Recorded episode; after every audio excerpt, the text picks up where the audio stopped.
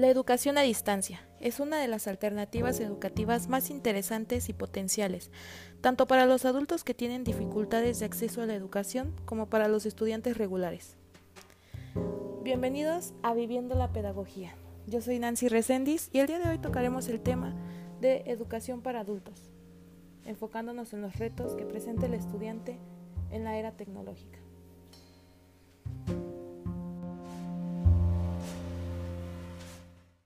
La educación para adultos es aquella que se ofrece a este sector de la sociedad con el propósito de iniciar, continuar o terminar su proceso educativo, de acuerdo con los intereses propios del individuo.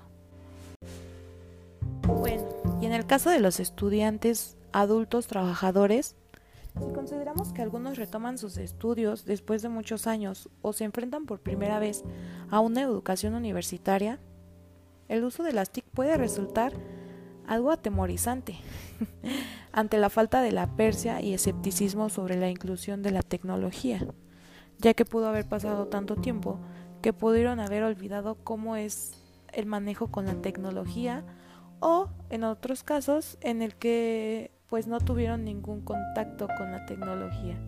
Entonces, si lo relacionamos a esta a esta era en la que estamos viviendo pues una educación de una manera virtual, pues podría ser algo algo un tanto difícil para ellos el adaptarse. Combinar la búsqueda de desarrollo profesional de los individuos y el uso de TIC aplicadas a la educación requiere que el estudiante adulto se adapte a nuevas formas de trabajo y manejo de diferentes habilidades o competencias para poder trabajar exitosamente en estos entornos lo cual genera una necesidad de alfabetización digital que se vive de manera diferente según la edad, experiencia y aproximación a las herramientas informáticas. Es importante tener en cuenta que no todos los adultos pues tienen acceso a la tecnología. Entonces, al momento de volver a tener este relación con tecnología o como en otros casos que sería la primera vez, pues podría ser algo difícil el, aprender, ya que para los, para los adultos es una manera muy distinta a el aprender como un niño. Knowles explica que la andranogia surge como una ciencia ante la idea de que los adultos y niños aprenden de diferentes maneras y se basa de los siguientes supuestos. El adulto como persona madura es independiente y autodirigido.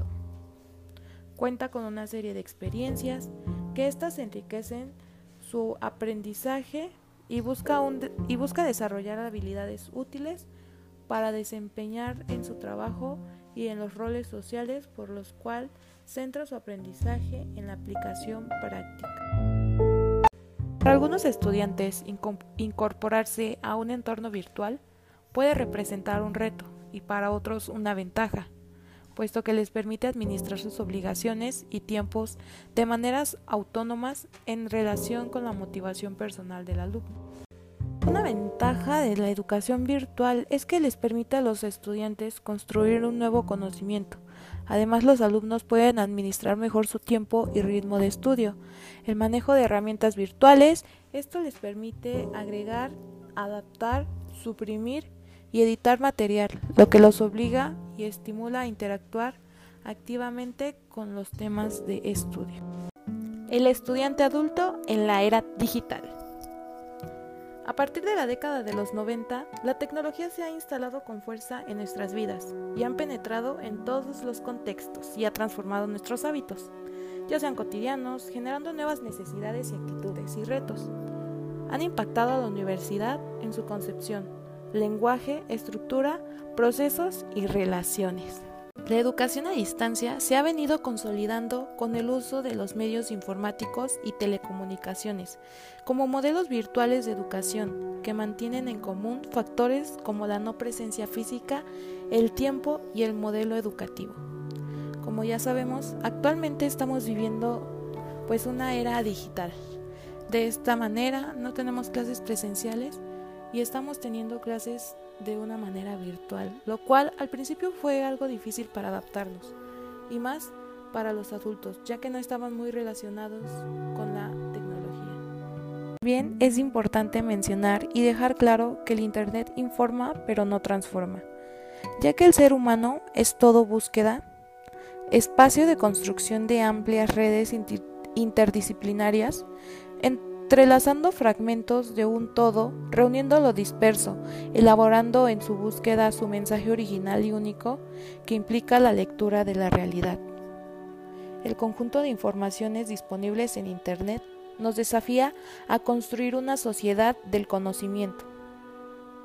Desaparece el don de la verdad, aparece aquel que la construye, o mejor dicho, aquel que lo construye, a partir de la información y su interpretación con los demás.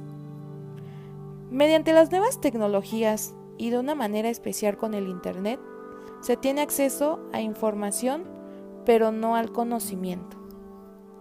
Tenemos demasiada fuente de información en Internet, pero como ya se dijo antes, tenemos la información, pero no el conocimiento. Por eso es muy importante saber cómo manejar la información que encontramos en Internet y cómo poder hacer un buen uso sobre, sobre la tecnología que tenemos a la mano. Y con todo esto mencionado, doy por finalizado este tema. Espero haya sido de su agrado y nos vemos en un episodio más.